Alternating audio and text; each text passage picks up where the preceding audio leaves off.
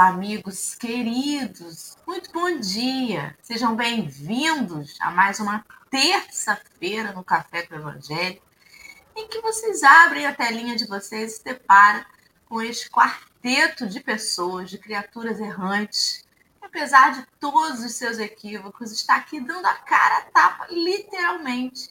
Bom dia, Leime, querida. Bom dia, dona Geni, Maria, Nelma Rocha, a Rejane, que agora eu estou seguindo na rede social e já vi lá como ela é linda, Sônia Vale, Eleane Maria, Adalva Santos, Patrícia Couto, a Sônia Centeno chegou. Bom dia, Consuelo. Bom dia, Marley. A Mônica Eoli. Bom dia, querida Geisa Reis. Segundo Marcelo, dona do Campinho da Bola. Fátima Weckten, bom dia, seja bem-vinda. Kátia Maria, mais uma vez, Kátia, te agradeço demais por você coordenar o grupo de prece do Fundão.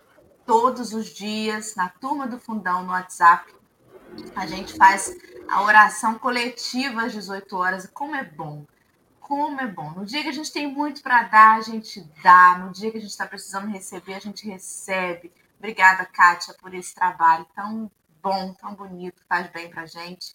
Se você não sabe que é a turma do fundão, fica aí e acompanha esse chat que vocês vão ver. A turma do fundão se manifesta o tempo todo, desde cedo, antes das sete da manhã. Essa turma já está aí. Bom dia, Marcelo, querido. Como é que você está? Estou ótimo, graças a Deus. Maravilhoso. Ainda com umas, uns resíduos, né? Mas como faz diferença na vida dos outros uma vacina, um remédio, né, gente? Como faz diferença? Eu, uma das coisas que eu mais eu, eu tive horror na minha vida foi adquirir o Covid antes da vacina. Todos os, os meus erros físicos, né? Meus, meus equívocos físicos e graças a Deus aconteceu de uma maneira bem singela em relação ao que nós vimos. Então, mais uma vez, a gente fica dizendo vacine, tome suas doses, mantenha suas doses em dia. Vamos tomar uma, vamos tomar cinco, vamos tomar cinquenta, vamos tomar cento e cinquenta. Eu vou tomar todas. De oito em oito horas, igual De oito em oito horas eu vou usar a vacina que tiver. Vou tomar todas as vacinas, até a do Rodrigo Hilbert de Coentro, que ele está preparando também. Vou tomar minha vacina de Coentro do Rodrigo Hilbert. Então, assim, por favor, façam isso por vocês, pela sua família. A gente sabe que não evita a doença, mas diminui consideravelmente os sintomas, foram bem leves, bem de gripezinha, como foi profetizado lá no início da, da pandemia, né? Então, agora de fato é, ficou bem abrandado. Use vacina, use, use as marchas, avise ao outro, o outro não tem obrigação de saber que você tem Covid, comunique as pessoas. Eu fui esse final de semana para Barra do Sana e fui assim, e ninguém está usando a máscara, então passava em um lugar no pedágio, minha filha bota máscara, mas eu não sou obrigada a usar, mas eu estou com Covid, então fica sem máscara. Ela metia a máscara na mesma hora. Porque a gente tem que avisar as pessoas, por acaso nós precisarmos ir a algum lugar, irmos ao mercadinho comprar algo, fazer alguma coisa, usemos a máscara e avisemos ao outro. façamos nós o distanciamento, façamos nós o cuidado. Porque os sintomas estão muito brandos e às vezes você é um, é um agente, um vetor. Falávamos antes, não sabemos. Estamos ali. Então, se soubesse, responsável. Neves. Bom dia, Marcelo Barreto Turra. Bom dia, Doralice. Bom dia, Alessandra. Uma ótima terça-feira para nós. Um bom dia, um bom estudo para a gente. Que a gente tenha. Eu queria ter um echarpe com os da Lê. A Lê tem uma coleção de echarpes. Alê, bom dia. Conte mais sobre seus echarpes.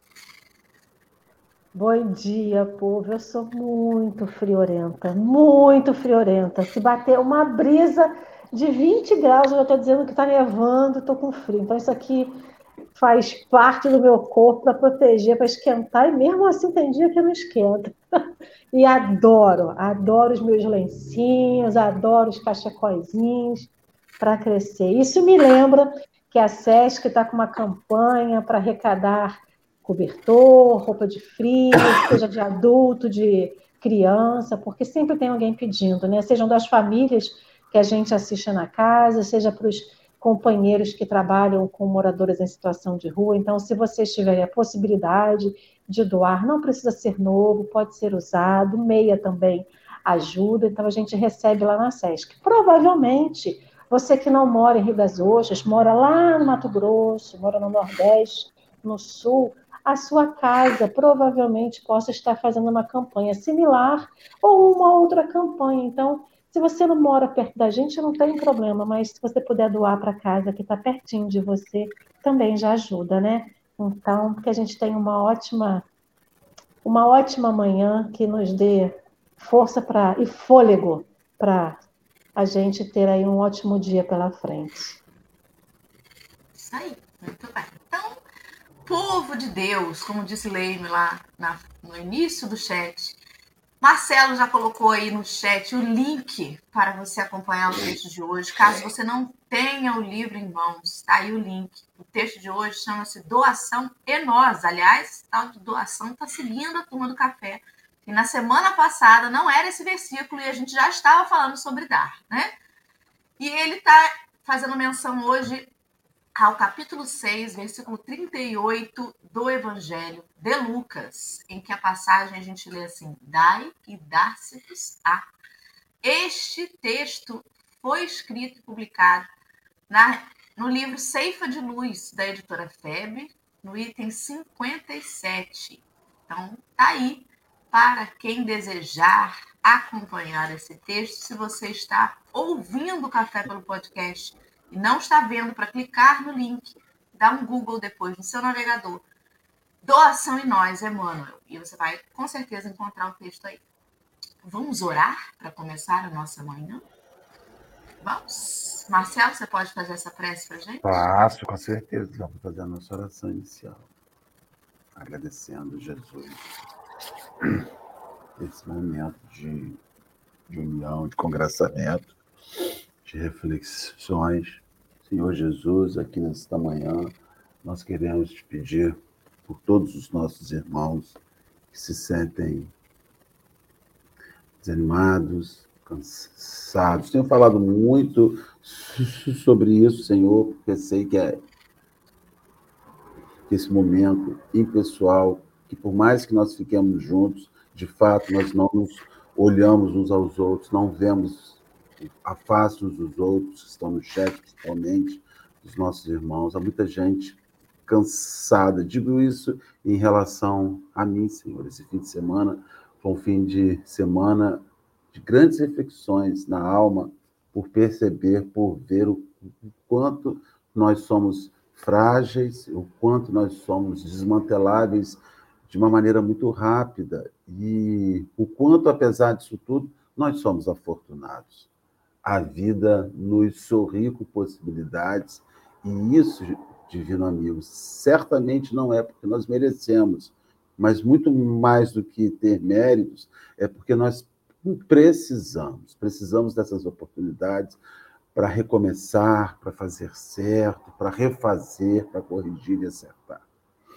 Nós, de fato, somos muito agradecidos aos recomeços que o Senhor nos seja essas possibilidades que o Senhor nos enseja, nos dá, e que muitas vezes elas chegam e nós sequer somos aqueles a te agradecer e a dizer: se tivesse vindo em outra hora, certamente seria o meu fim da vida física. Mas chega numa hora em que dá para eu transformar isso em recomeço, e mais do que recomeço, dá para transformar isso em reflexão, Senhor. Porque com uns, sim, porque com outros não. É porque, de fato, nós não somos os abençoados e afortunados e escolhidos de Deus. É porque, de fato, Senhor, nós somos os enfermos que precisamos seguir este mundo fazendo os acertos e os reajustes. Falo isso de dentro da minha alma. Por essas e outras que eu falo para os meus irmãos que nos assistem. Despertem, levantem, abram seus olhos. Aproveitem o recomeço diário que a vida nos dá quando nós acordamos de manhã, abrimos os olhos e enchemos o pulmão de ar. Não é só para agradecer, é para agradecer e servir. Não é só para bem dizer, é para bem dizer e socorrer o outro. Existe um sentido e um porquê em acordarmos todos os dias. E vai muito além de usufruto e gozo. É sobre serviço e doação. O Senhor nos guarde nos abençoe nesse momento de doação que vamos fazer aqui, pequenina que seja, mas que é feita do fundo do coração. Graças a Deus. Sim, seja. E assim será, né? Meus amigos, vamos botar na tela aí o texto. Henrique Neves vai fazer para a gente a leitura. Vamos acompanhar e ouvir. Doação em nós. Dai e dar-se-á, dar-se-vos-á. Jesus. Está em Lucas 6,38. Deus te deu a ciência, a fim de que a entendas em benefício de nossos irmãos. Com tal devotamento que a ignorância jamais consiga entebrecer os caminhos da humanidade.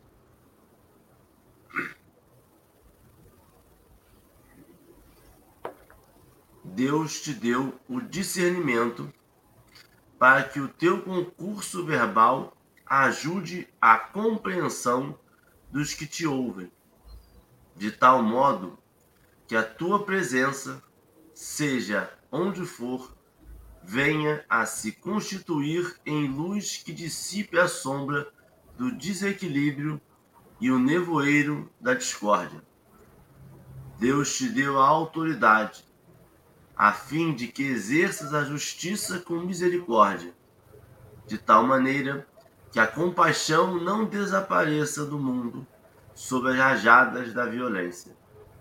Deus te deu a fortuna para que o teu dinheiro se faça coluna do trabalho e da beneficência. Com tal abnegação que a penúria jamais aniquile os nossos companheiros, ainda menos felizes, nas trilhas da provação e do desespero. Deus constantemente algo te dá. Entretanto, só observarás, só conservarás e multiplicarás os talentos recebidos através das doações que fizeres. Todos somos tão somente usufrutuários dos bens da vida, os quais, no fundo, pertencem unicamente ao Senhor do Universo, que nos conserva nas mãos segundo o proveito e o rendimento que lhe venhamos a imprimir. Dai e dar-se-vos-á, afirmou Jesus. Isso, na essência, quer dizer: Deus te dá para que deis. Emmanuel. Muito bem. Dá vontade de destrinchar mesmo o texto, né? Porque é, primeiro que ele termina dizendo que nada é nosso. De verdade, nada é nosso. Mas a gente toma posse das coisas como se a gente fosse dono delas, dos dons e das coisas materiais. Em vez da gente usar para benefício do próximo, a gente usa para nos distanciarmos do próximo. Olha que loucura, né? Deus te deu a ciência a fim de que estendas em benefício de nossos irmãos. Um tal devotamento que a ignorância jamais consiga entenebrecer os caminhos da humanidade. No entanto, há muitos homens de ciência que se sentem deuses, que se utilizam dos seus conhecimentos para se distanciar dos demais. Ou pior, para ganhar recursos cada vez mais né, materiais no sofrimento dos companheiros de caminhada. É, eu sei que a gente vive no mundo material e que a gente precisa de dinheiro, né, para adquirir as coisas, para comprar comida e tudo mais. Mas uma coisa que eu fico muito. Eu não gosto nem de mergulhar nesse, nesse mérito, mas a indústria farmacêutica é um negócio que me assusta às vezes. Me dá um pouco de, de susto, né? Essa coisa de que, em benefício de nossos irmãos, eu fico. Quando eu era criança, eu não entendia por que, que a gente tinha que comprar remédio. Por que a pessoa está doente e ainda tinha que comprar remédio? E como podia ter gente que morria porque tinha remédio que era caro demais para ela usar? Eu sei que tem várias implicações né, é, de, de, de cunhos legais, mas ainda é uma coisa que, que, que me atormenta pensar isso. Que, que a gente segrega que certas coisas não são para todos. Quando a gente fala em ciência, é, não, a gente não está falando também só de, de, de fármacos, né, de vacina, que graças a Deus, de SUS, quem não quer se vacinar, não se vacina hoje porque não quer. Inclusive, tem reportagem dizendo, gente, tem vacina no posto. E a galera não está indo tomar. Tomou a primeira, a segunda dose e como que está caindo a frequência das pessoas indo tomar? Tá lá para todo mundo. Mas não é só sobre isso. Tem muitas descobertas da ciência tecnológica, por exemplo, que não são para todo mundo. Que há, há um, um fator que segrega. E não está na ciência. Olha que loucura. Não está na, na possibilidade que o homem tem de avançar materialmente, tecnologicamente. O problema do mundo não está nisso, está no homem que por orgulho, que por vaidade segrega, que por achar que uns merecem, outros não, uns podem, outros não. Tem um texto até no livro, acho que é o livro roteiro, é de Bezerra de Menezes, esse texto. Chama O Mundo e Nós. Se não tiver nesse livro, é só jogar O Mundo e Nós no Google. Estou contando com a minha memória agora. E que ele fala sobre isso, que o problema do mundo não está no ouro, está na cobiça. O espírito da verdade. É esse o livro? Aí, Marcelo, gente. é, o, é o número um, é o texto número um. Olha aí. E aí, Marcelo, fala aí. O problema do mundo não está no que nos dão, mas está na gente que não dá. O, o, sabe o que acontece? É o tempero. Tudo é, é, é o tempero, né? A questão é que quando você vira um doador e não sabe fazer como vai, vai temperar a doação, você usa a, a, a doação como fonte de vaidade.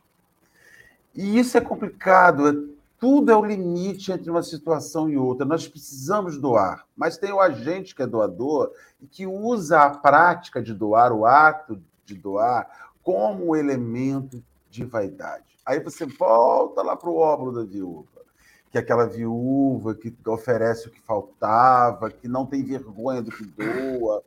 Então, muitas vezes a gente junta para doar, para fazer impressão de que está doando muito. Você está juntando umas roupas em casa. Porque eu não vou levar uma camiseta para doação, eu vou juntar para fazer volume. Olha, eu trouxe cinco bolsas de roupa. É bem diferente do que eu estou com a camisetinha na minha mochila aqui. Então a gente está sempre criando volume de doação para que a doação da gente seja observada, seja vista. E aí você vai perceber que não é sobre a quantidade que se doa, não é sobre onde se, se, se, doa, mas é sobre a capacidade que você tem de distribuir sem alarde, de forma natural, de forma corriqueira corriqueira, como se aquilo fizesse parte da nossa vida. Então a gente acumula para ver o volume das doações. As casas espíritas elas fazem a, a, as, as, as, ofertas, essas doações, e às vezes assim, oh, nós, nós demos mil quilos de mantimento, né? É aquele, dá aquela sensação assim, nossa, como vocês doam.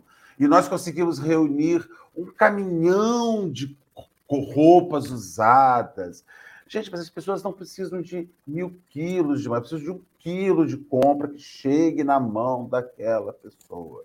Então, eu fico percebendo que é muito difícil fazer as coisas, as práticas do bem, porque até nas práticas que nós fazemos para o outro de bem, nós procuramos a medalhinha. Nossa, como você é bom, Marcelo, como a campanha anual que você faz de, de doação, tudo vira um marketing, um merchan. Estamos aqui e criamos um folder, e criamos um banner, e precisamos chamar as pessoas ao passo que seria um ato muito mais simples se nós pegássemos uma camiseta da nossa prateleira, tirássemos, botássemos na bolsinha da gente e víssemos uma pessoa que está precisando no meio da rua e dessemos. Vou contar uma experiência, posso contar rapidinho? Doce, deixa. Eu falo muito sobre ajudar as pessoas na rua, mas eu mesmo não faço.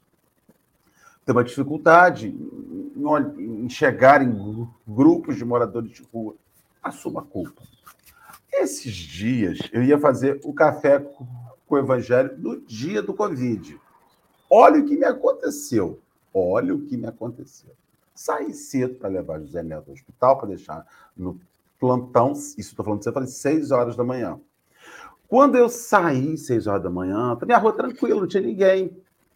Quando eu retornei, aonde eu encosto o carro, tinha uma pessoa em situação de rua, enrolada no lençol, na porta do meu carro. Aí eu entendi o recado. Eu falei: você está vendo? Você fala tanto ajudar a pessoa e não encontra. Agora eu vou botar um na porta do seu carro. E ele vai estar na volta, ele não vai estar na ida. Porque você não tem como fugir.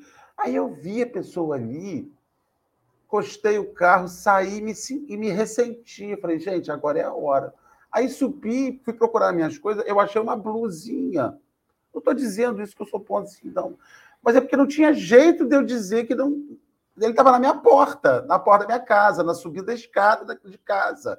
Será que eu vou ficar indiferente até a esse que está na porta ali? Aí disse, peguei, subi, peguei a blusinha, uma blusinha dele, falei, cara, isso aí.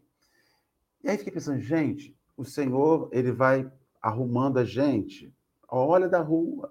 Até que uma hora eu falei, assim, agora tá bom, vou deixar aqui, ó, na porta da sua casa, na frente do seu carro, e vamos ver se você toma vergonha nessa, essa cara e faz alguma coisa. Então, nós soube, eu fiquei, vim aqui para cima procurando o que, que eu tinha de excesso. E como nós não temos excesso de nada, graças a Deus aqui em casa, que as coisas andam, eu disse com aquela blusinha, assim, é uma blusinha só. Né? Aí dei a blusinha para o rapaz.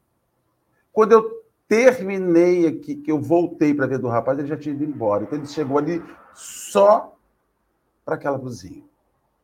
Mais nada. Dei a blusinha, ele pegou e foi embora, foi andar o percurso dele. Então a gente, a gente converte essas doações em grandes atos de evento, em grandes festas de doação, bailes de doação, e, e ao passo que isso deveria ser uma prática corriqueira.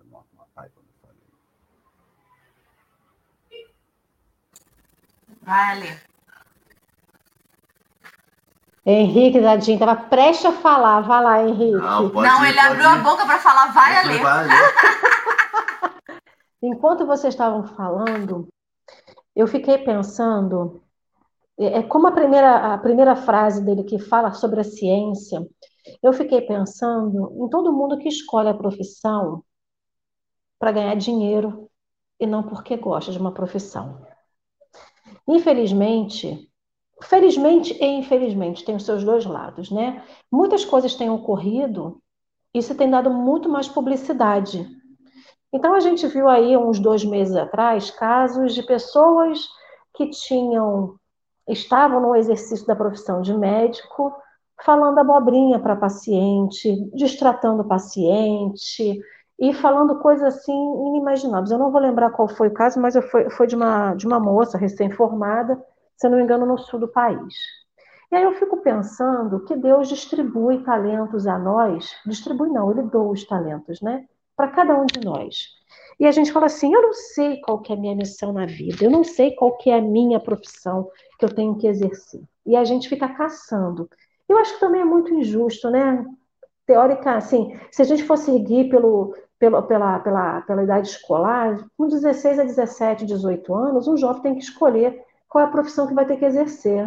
Um, um jovem mal sabe dizer o que ele quer na vida, quanto mais dizer qual é a profissão. E muitos seguem a profissão dos pais, ou profissão que os pais gostam, e muitos também vão pelo, pelo que é possível, que é pelo que é conveniente, enfim. Cada um também escolhe o que é, o que é para si, isso aí é a, é a liberdade dele, é o livre-arbítrio dele. Mas eu estou dizendo isso porque a ciência, da mesma forma que outras, outras é, áreas da vida, elas dão a possibilidade da gente ajudar as pessoas. Aí eu lembro daquele médico de família que tinha muito tempo atrás, os postos de saúde, as clínicas de família tentou retomar isso, né? Não na mesma escala, nem na mesma proporção, porque antigamente a, a população também era menor. Então, eu fico também lembrando das, das pessoas que falavam assim: olha, eu vou ali na casa da Dora fazer uma consulta. A Dora fala assim: quanto que é a consulta? Ah, não, Dora, um cafezinho paga. Um bolinho paga. Não estou dizendo com isso que as pessoas que são médicos ou que têm qualquer outro tipo de profissão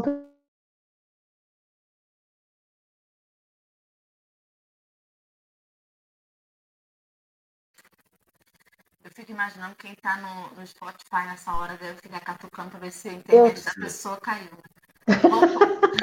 então, é, então eu fico pensando, não dizendo que isso, que as pessoas que têm, que trabalham no cuidado com o próximo, têm que abdicar do seu salário para cuidar das pessoas, mas tem que ter a sensibilidade de cuidar daqueles que também não têm condição de pagar. E aí isso me, a fala da Dora despertou muito isso, né? É, medicamento tinha que ser para todo mundo. Eu fico vendo que tem um medicamento que dizem que é o mais caro do mundo para crianças que têm AME, que é um milhão e pouco cada dose, as crianças têm que tomar dose, sei lá, de três em três meses, tem que tomar uma dose desse remédio. Então, se o SUS não paga, como que a criança paga, a família paga? A criança morre porque não tem acesso ao remédio? E aí a gente vê pessoas em situação de tratamento de câncer e de N, N é, doenças que precisam de medicamentos. O SUS distribui medicamento, mas cadê o recurso para o SUS? Então, da mesma forma que a gente se corrompe, porque o dinheiro ele não é ruim.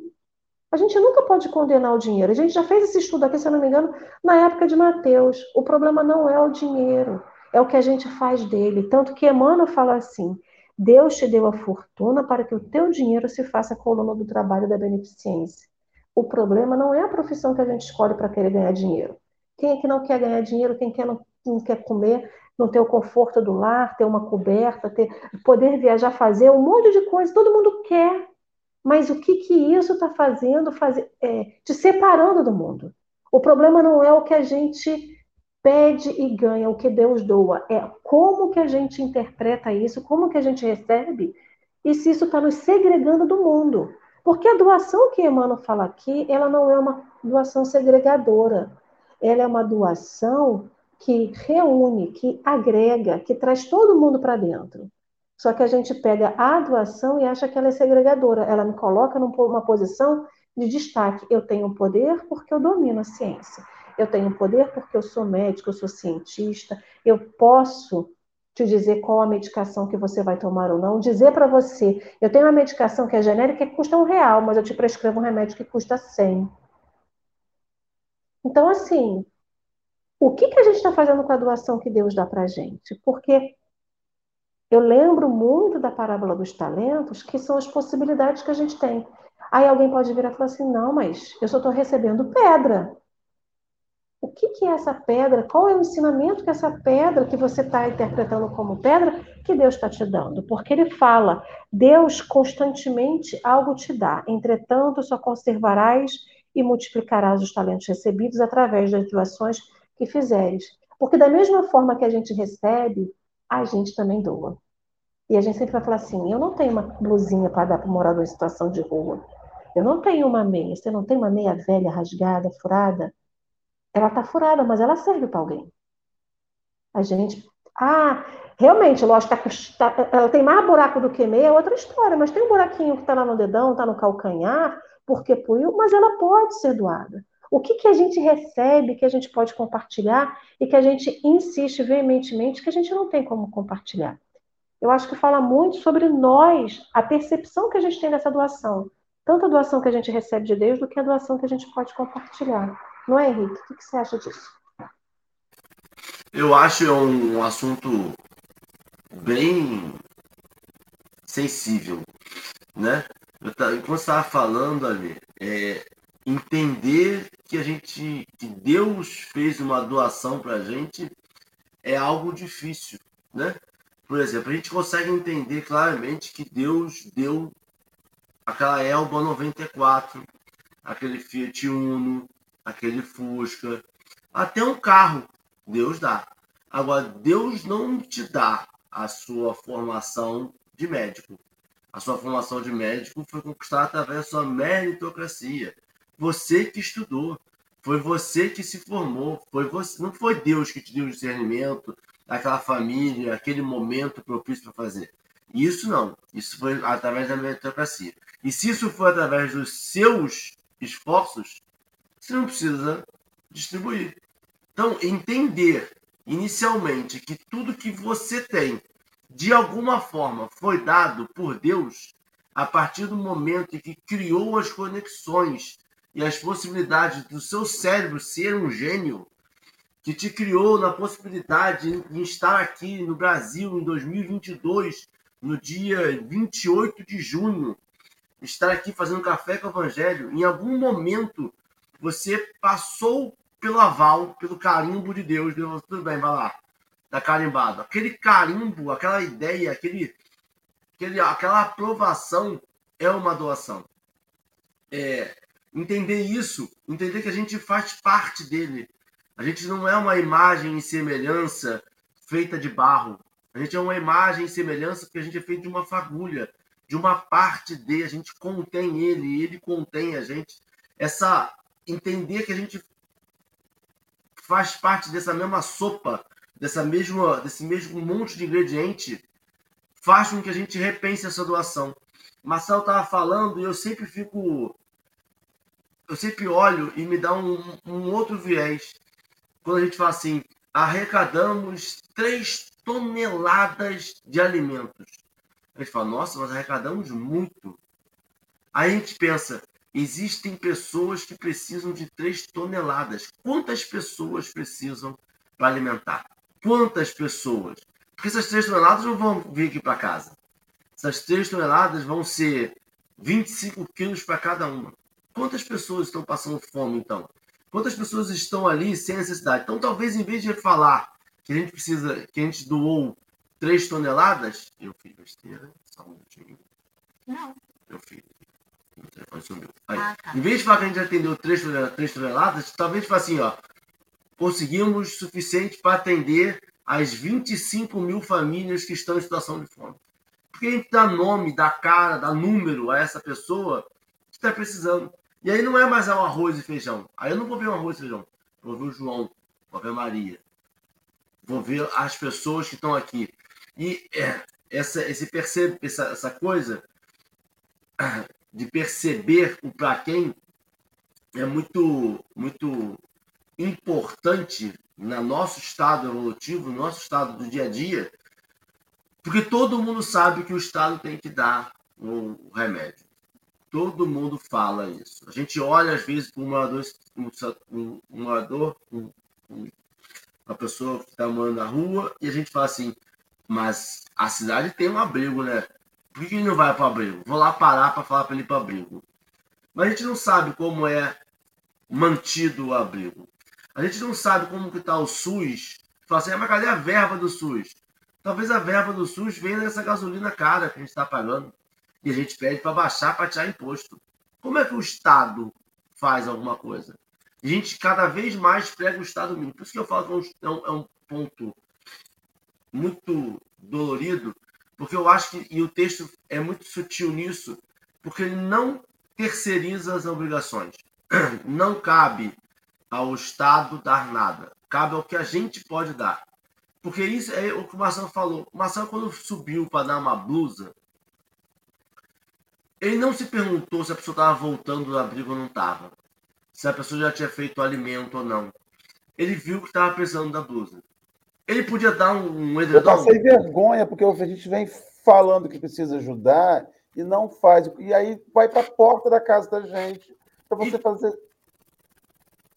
E vai, Marcelo. E assim, só que algumas pessoas olham aquela pessoa na porta, é só você ver, todo mundo recebe alguém na porta. Dependendo do dia, do lixo, da hora do lixo, que você bota o lixo pra rua, é só você acompanhar o seu lixo, ficar ali fora olhando, meia horinha seu lixo, você vai ver que vai vir uma família inteira para revirar seu lixo. E o primeiro pensamento que vem na sua cabeça é, pô, pelo amor de Deus, dá um nó direito, senão vai cair todo o meu lixo na rua aí, vai revirar meu lixo, mas vai deixar aberto lá deixou aberto o meu lixo. Nosso primeiro pensamento é esse. Nosso primeiro pensamento não é de ter uma criança catando lixo junto. Tem uma pessoa ali catando lixo junto. Esse pensamento, essa, essa coisa de que, rapaz, eu preciso de verdade ajudar essas pessoas. Eu preciso de verdade, de alguma forma, fazer essa doação para que isso fique cada vez menor, para que isso fique cada vez menos rotina, menos cotidiano. E é perceber que a gente, quando a gente faz, vai sair do nosso. Quando a gente fala assim, viva o SUS, que nós temos que impedir essas pessoas de dar, nós temos que ter um plano de governo para o morador de rua, nós temos que ter um plano de governo para que as pessoas não passem fome, que a gente não precise doar. Isso vai sair da gente, da nossa doação. Em algum momento a gente vai ter que participar. O problema é quando a gente participa, gente fala assim, mas eu estou pagando muito caro, eu não estou vendo o resultado. E aí a gente fala assim, não, então me dá que eu vou dar direto para aquela pessoa. Dá o primeiro, o segundo, o terceiro mês, depois para que apareceu uma conta. E aí a gente vai tirando essa responsabilidade e tirando a forma de ajudar. Eu, quando eu- esse texto me dá, assim, tem uma hora, é, é- é um bolinho, é um bolo de 10 pedaços. Se eu não dividir o meu pedaço com 20 pessoas, tem 20 pessoas na mesa, é um bolo com 10. Se eu não dividir o meu, vai faltar. E aí eu vou contrariar um pouco a Lê. A Lê é sim para fazer, para falar um, um cafezinho paga. O médico tem condições sim de falar assim, não, tá bom, paga só o cafezinho, tá bom. O médico tem condições. Nós temos algumas profissões que conseguem fazer isso. Nós temos algumas pessoas que são extremamente bem pagas. Quem está dizendo isso? Quem está dizendo isso é o piso salarial. Mas piso aí, Felipe, salarial de um médico é completamente diferente do piso salarial do auxiliar administrativo. E o auxiliar administrativo, volta e meia, faz favor, seja ele digitar alguma coisa, seja ele pegar alguma coisa, e fala, o cafezinho paga, tá bom, tá pago já. Ele Mas é isso, Henrique. A gente perdeu isso. É isso que é Então, que é a questão. A gente Então, a perdeu. gente A gente por fala como sociedade. Mas sabe qual é o meu receio da gente perdeu? A gente perdeu isso porque a gente fala que muitas vezes fala assim, tá tudo bem. E tá tudo bem. A pessoa ganha 100 mil reais por mês, comprou duas cestas básicas, tá bom, é o que ela pode dar. Não, não tá bom. Ela pode dar mais. Ela tem que se sentir tocada em dar mais. A gente não vai botar faca no peito, não vai falar, mas assim, ela tem que saber que ela não está dando o suficiente. Sabe aonde Minha- você vê o que a gente é excedente? No, na- no- no consumo, principalmente, no centro espírita, em brechó. A quantidade de roupa etique- com etiqueta que chega em brechó, no nosso aqui em Cabo Frio, a quantidade de roupa com etiqueta que chega, e as pessoas compram e sequer usam, as pessoas adquirem e sequer utilizam. E aí você vê o quê? As pessoas elas têm uma ânsia consumista gigantesca que não sobra para doação. Ou é o que você está falando, ou quando sobra, sobra muito pouco. Eu posso É, a- fazer um- uma fofoca? Ah, Uma fofoca. É uma coisa que me consome há uns três anos. E é uma coisa que eu estou guardando para minha próxima encarnação resolver, mas eu vou abrir aqui agora. Olha que loucura, Marcelo. A gente tem várias casas espíritas de diversos ramos, níveis sociais e, e, e, valor monetário, a gente sabe que a gente vai, a casa espírita Suave Caminho tem uma galera que vai, a casa espírita do outro tem uma galera que vai, é um grupo fechado, é uma. Fechado não, mas é um, é um grupo que vai criando proximidade, é sempre os mesmos que vão ali e vão. Né? Aí tem uma casa espírita que a gente fosse. Que eu, eu, eu fiquei sabendo. Geralmente, antes tinha rifa, né? As casas espíritas faziam muitas rifas e tal. A Casa Espírita vai fazer uma rifa de um carro. De um carro. Pagava não sei quanto e rifava-se um carro. E a pessoa ganhou um carro na rifa da Casa Espírita. Se aquele carro, um carro. 70 mil por aí. Não, vamos botar que seja aí 40 mil. É uma casa espírita dando 40 mil. Se isso não tá tudo bem, você entende que para mim não, eu não posso assim. E tá tudo bem, é o que a gente pode fazer. Eu não posso é dar um prêmio de 40 mil para uma pessoa dentro da casa espírita. Isso não é a loteria. O, o que, a questão ligada à doação é que a, a página diz o seguinte: ó, somos usufrutuários de bem e o bem precisa girar. Então, o que, que, o que, que acontece? As pessoas elas abrem o armário e pegam roupas com etiqueta que elas compraram não usaram e doam para o espírita. Ah, como nós somos bonzinhos, nós não guardamos nada, inclusive roupas etiquetadas.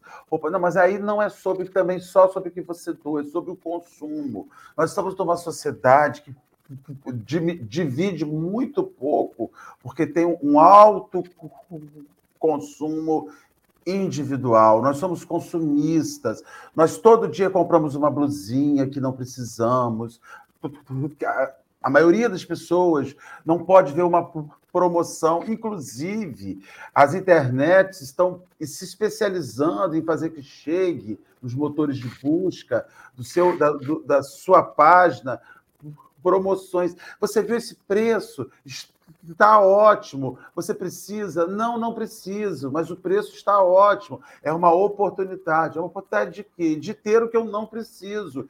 E aí, quando você, quanto mais você direciona os seus recursos em ter o que você não precisa, falta para quem precisa que os seus recursos, de alguma maneira, poderiam estar sendo movimentados em direção daquela pessoa. Aí entra aquilo que você falou: ah, mas eu, é o meu esforço, eu estudei para isso, eu trabalho. Não, você não estudou para isso. Você não estudou para ter esse direito.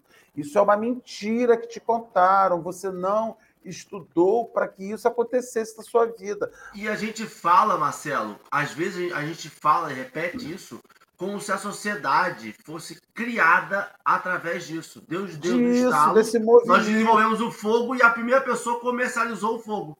Tá aqui, um gravetinho com fogo é 3 dólares. E é aí você, reais, então, você não vê era.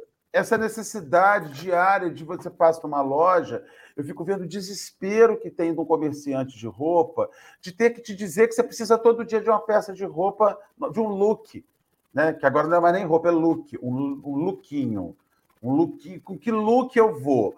Né? Então você começa a ver na, na, na, mídia o vestido que custou 20 mil reais daquele artista, que ele usou uma vez, porque ele não pode repetir look, porque é cafona. Porque, então, então, assim, é louco, é louco você perceber. Não, tem que ser que exclusivo. Ai de, da, do, de dois artistas com o mesmo look. Que usarem a mesma coisa. Então, assim, a gente fica percebendo que toda essa doação que a gente faz, ela, a maioria das pessoas elas, elas estão dividindo o resultado das suas insanidades, dos seus desesperos, da sua busca por ser feliz adquirindo algo, comprando algo, que te faz até alegre no momento que você compra.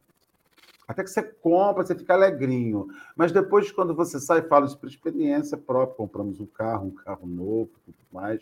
Dez dias depois, a fábrica do carro fechou. Nossa, como a minha vaidade foi macerada, massacrada. E eu fui pensar sobre aquilo, que na verdade eu não tinha comprado um carro, eu tinha comprado um, um, um objeto de vaidade, que até tem um cheiro que, que me arremete à vaidade. E aquilo foi excelente, que eu fui tirar daquilo uma lição, falar, meu Deus do céu, nós não entramos para comprar algo que nos seja que nos seja útil. Nós adquirimos algo que nos posiciona socialmente. Como é difícil doar. Como é difícil dizer que o outro merece possuir a, a, a, aquilo. É muito difícil. E é esse exercício diário que mensagens semelhantes a essa nos fazem refletir. Eu não sei o que, eu perdi nesses minutinhos que eu saí, mas cheguei aqui, o negócio está quente. Né? Eu vi um comentário da, da Kátia agora há pouco no chat, em que ela comentou que tem gente que quer dar o que quer dar uma coisa que, que não, não pertence a ela, né? Isso é, acontece às vezes. Às vezes você acha que quer doar, que quer, que quer. Olha, ela colocou aqui. Muitas vezes a gente quer ter um talento que não nos cabe, quer doar algo que não nos cabe. E é preciso ter esse discernimento também, de entender o que, que eu de fato tenho para dar. Não é só coisa material, não, né? Quais são os, os meus talentos, os meus dons, o que, que eu tenho para dar? E é muito impressionante que tem muita gente que lê isso, dá e dá-se-vos-á, né? Quer dizer, se eu der, eu vou receber, vou receber também. Já, já diz lá a oração de Francisco de Assis, é dando que se recebe. Então, o povo dá pensando em receber. E não pense que espírita não faz isso não, porque faz, né? né? Eu já ouvi pessoas falarem assim, ai, eu fiz uma prece tão sentida a Bezerra de Menezes, né? Fulano se se salvou da enfermidade. Aí eu prometi a Bezerra de Menezes que eu ia dar 100 mantinhos de bebê para casa de Oferenda, oferenda. Oferenda. É uma barganha com Bezerra de Menezes, né? E ele nem comentou, ele nem tá sabendo muitas vezes, mas estamos usando aí o nome dele para barganhar. E é interessante que Emmanuel, no fim do texto, ele põe por terra isso. Olha só, não é, não significa isso. Não significa no que você vai receber, não. Isso, na essência, quer dizer, Deus te dá para que deis. Ou seja, você recebe antes. Você não vai dar para receber depois. É o contrário. Você já está recebendo. É um empréstimo. Por isso que é um empréstimo. O que é um empréstimo? Um dinheiro que tu recebe e que tu tem que pagar. Com juros. Né? No caso, o Senhor tem misericórdia, né? não cobra esses juros altos que os bancos praticam.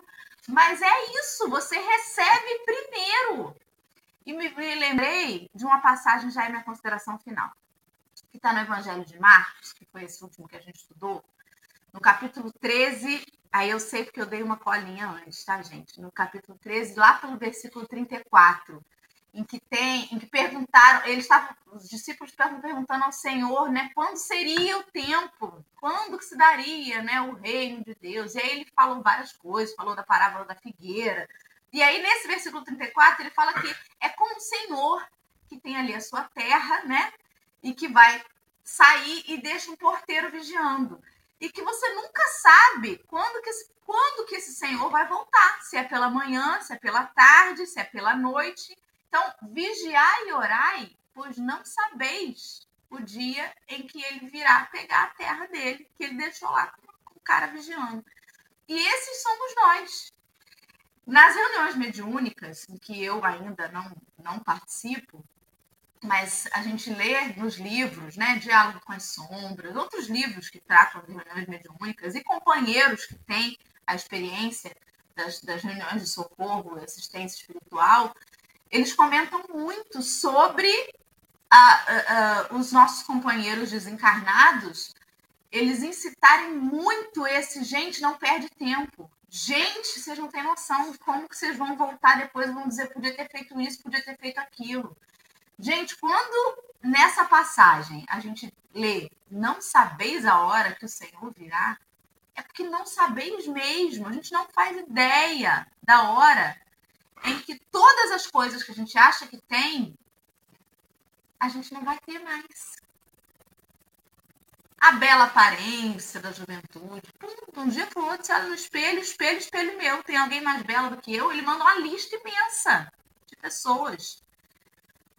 Ou quando a gente desencarna. Vai saber. Pode ser que amanhã não tenha mais Dora aqui no Café com o Evangelho. E aí? E, e as coisas que eu tenho? Para dar, que eu já recebi. Não é que eu vou fazer para receber à frente, mas o que, que eu já estou fazendo com o que eu já recebi. Que loucura, né?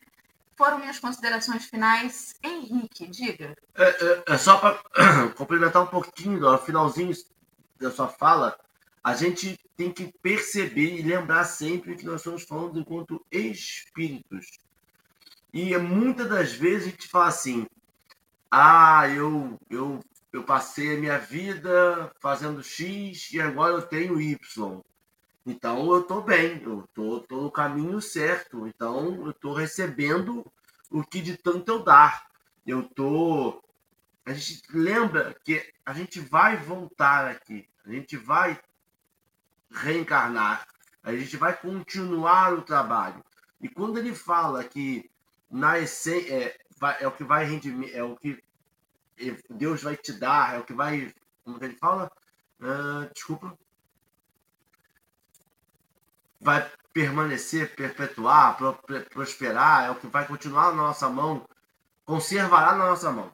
É o que vai conservar, conservar no sentido de enquanto espírito e não conservar no sentido enquanto encarnado. Muitas das vezes a gente faz um bem e na hora a gente recebe alguma coisinha, a gente fala assim, tá vendo? Estou no caminho certo. Deus está me conservando. Mas não é nesse agora, não é o hoje, não é para essa encarnação. A gente está falando enquanto espírito, é algo que vai conservar na eternidade. E a gente vai lembrar de novo que os vínculos que a gente tem são emotivos, são espirituais. A gente não volta para cá e fala assim, rapaz, eu lembro desse iPhone esse iPhone foi meu na reencarnação passada, tá aí, ó.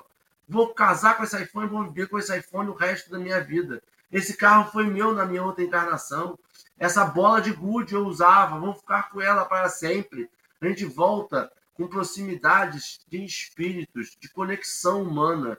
Então, se a gente tem uma fortuna, se a gente tem um dinheiro, se a gente tem um tempo, é para utilizar ele fazendo as conexões humanas, para fazer esse, esse aprimoramento pessoal humano, e não esse aprimoramento de agora eu só uso roupa de marca, agora minhas, minhas roupas não falam mais português, só falam italiano, só falam inglês. Esse aprimoramento não é sobre a vestimenta, não é sobre o look.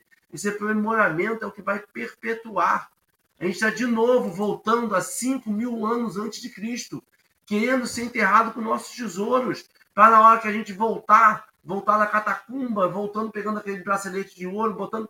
Não é sobre isso. A minha. Relato rápido. A minha avó faleceu esses dias, há um tempo atrás, dois meses atrás, mais ou menos. Ela tinha biscuit que nunca usou. Ela deixava. Minha mãe conta que ela deixava de comprar comida para comprar biscuit, para comprar joia, para comprar não sei o quê.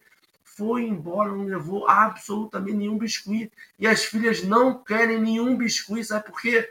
Porque aquela lembrança do biscuit não é aquela, aquela coisa bonita. Aquela lembrança do biscuit é quando eles quiseram um biscoito e não puderam comprar. É isso que perpetua. É quanto a gente está cravando nesse momento as pessoas. O que a gente está deixando de fazer conexão pessoal com as pessoas para fazer conexão com coisas. Falei demais, Marcelo. Bom dia. Não, não falou demais, não. E mais uma vez a gente mergulha com o evangelho no lugar, no lugar que diz que não é sobre o outro, é sobre você, é sobre você. É uma mensagem para você. Não é uma mensagem que vai salvar o mundo, mas é uma mensagem que vai salvar você e você vai fazer sua parte de salvação no mundo. E, e, e tudo que você vai estudando, nós não estamos aqui, eu acho muito importante dizer isso para as pessoas, é ensinando ninguém a fazer nada. Eu estou aqui aprendendo como eu preciso fazer que ainda faço errado, que ainda sou uma pessoa que, que, que não acumulo algumas coisas, mas acumulo outras, e fazendo esse exercício de distribuição, de não ter excesso na casa da gente. Agora, a gente fala que não vai fazer excesso na casa da gente, olha para a parede da casa da gente, de quadro, de igrejinha, de coisinhas bonitinhas, que nós vamos juntando, reunindo na casa. E e são, são situações que são práticas, são exercícios que nós precisamos ter. Agora, uma, um negócio que a gente precisa advogar, né? É, aprender a se livrar não quer dizer abrir a porta da casa da gente, jogar fora tudo que tem dentro e fazer uma doação, para que daqui a uma semana aquilo te gere desconforto, sofrimento e dor. Diante daquilo, tem situações que você tem ali o biscoizinho da sua avó. Eu guardava um, Henrique. Em memória da vovó, eu guardava um, botava um dentro de casa. Vovó, vou cultivar aqui umzinho seu para você entender que nem tudo foi perdido. Porque as pessoas vão aprendendo. Acho que eu acho, eu tenho certeza que até a necessidade que o outro vive é uma modalidade de exercício para a nossa vida. É uma modalidade prática da nossa. As dores sem sentido, elas representariam uma divindade que é carrasca e sádica, que gosta de impor sofrimento às pessoas sem que aquilo tenha um sentido instrutivo, educativo. Então, assim, eu, eu, eu vejo isso, sabe? Uma coisa muito simples. Você já percebeu a quantidade de remédio que nós jogamos fora por vencimento, com data de vencimento? Venceu, venceu. Gente, pega isso, procura uma ONG na sua cidade, procura uma farmácia pública, procura e doa. Ó, eu trouxe aqui um saquinho de remédio que está aqui, que vai vencer, que nós não estamos. Mas a gente é tão acumulador que a gente acumula até remédio. É interessante, não, Marcelo, porque você falar isso, porque as farmácias municipais, por terem uma quantidade muito grande de remédio e ter essa quantidade, de, às vezes, vencida, elas fazem essas doações de remédio, às vezes, que são vencidos, que aí a gente já não precisa mais dessa receita, do receituário do médico indicando para pegar na farmácia, elas fazem essas doações de vitamina, de um monte de remédio que vão vencer. Só que aí a gente faz o seguinte, aí eu tenho condição, você não vou pegar, né? Porque às vezes é quem precisa. Mas o, vai vencer, vai ser jogado no lixo. Vai ser jogado fora, então aceita. aceita. Vai lá e pega para você, vou, vou tomar. Não tem outra Sim. pessoa para tomar, eu vou tomar. Mais então... difícil que dá é receber é, com humildade é... também. Então Vamos é começar isso, outro café. Vamos começar de outro café agora. Só lembrando, fica a dica. A Prefeitura de Rio das Ostras, a, prefe... a farmácia da Prefeitura recebe doação de remédios e doa esses remédios, porque são remédios, às vezes, que o SUS não compra. Então, doa para as pessoas. Não, várias vezes eu fui pegar remédio para minha mãe e a pessoa falava assim: eu quero tal remédio. Olha, só tenho essa quantidade aqui porque foi doada por alguém. Então, fica a dica. Eu estou aqui, não estou aqui. Gente, estou aqui? Aí já tá bom. Só, eu só queria fazer como consideração final uma, uma reflexão que, que me veio à mente. A gente tem na, na área ambiental os três R's, né, que são os três R's da sustentabilidade ou da reciclagem, que é reduzir, reutilizar e reciclar. E hoje em dia se acrescentou mais um R, que é o do repensar. E eu ainda falaria do recircular, que pode ser pareado aí com o, o reciclar. Então, a gente tem que olhar para dentro de nós e fazer recircular, circular dentro de nós essas energias que estão paradas, seja através de livros na, na, na estante que a gente não consegue desapegar, sejam de roupa, de sapato, de sentimentos, de sentimentos. Então, a gente tem sempre alguma coisa. Eu falo do livro, mas eu tenho uma certa dificuldade. Então, isso é um auto-tapa, né? Porque eu tenho dificuldade. Já consegui desapegar de alguns, outros nem tanto. Mas é para a gente repensar, como diz esse, esse R da reciclagem, que foi adicionado, é repensar no que a gente está fazendo, repensar naquilo que a gente pode. Um dos princípios de Brechó é o de recircular.